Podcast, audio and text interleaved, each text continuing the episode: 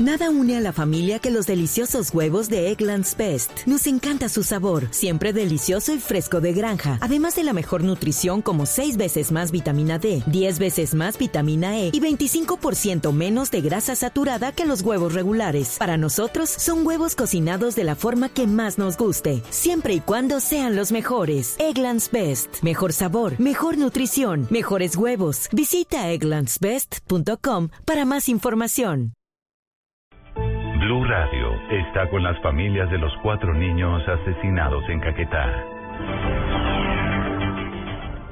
Durante la bienvenida a los estudiantes del programa Ser Filo Paga, el presidente Juan Manuel Santos insistió en que no va a permitir que los comandantes de las Fuerzas Armadas regresen de Florencia hasta que no den con los responsables de la masacre de los cuatro niños en zona rural de esa población. La noticia la tiene Diana Rodríguez.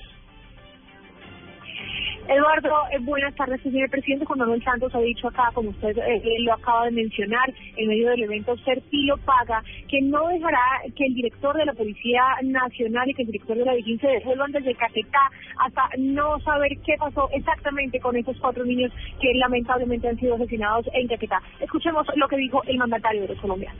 Nos, tiene a todos consternados y es un crimen que de ninguna manera se puede aceptar, por eso está en este momento allá el director de la policía, eh, el director de la de fue desde ayer y las instrucciones es que no se devuelvan hasta que no resuelvan este crimen abominable.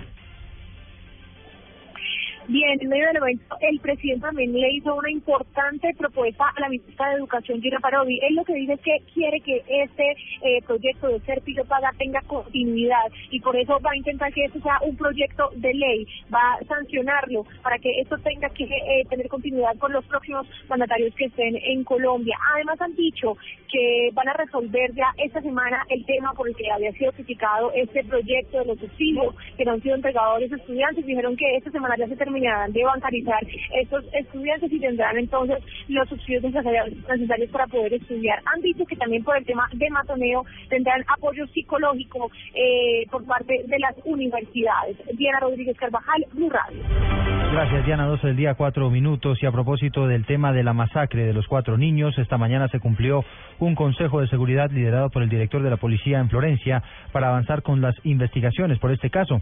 Pese a que la fiscalía dice que no habría grupos armados ilegales involucrados con esta matanza, la policía dice que no se puede descartar ninguna posibilidad. Vamos a la capital del Caquetá, allí se encuentra la enviada especial de Blue Radio, María Camila Díaz.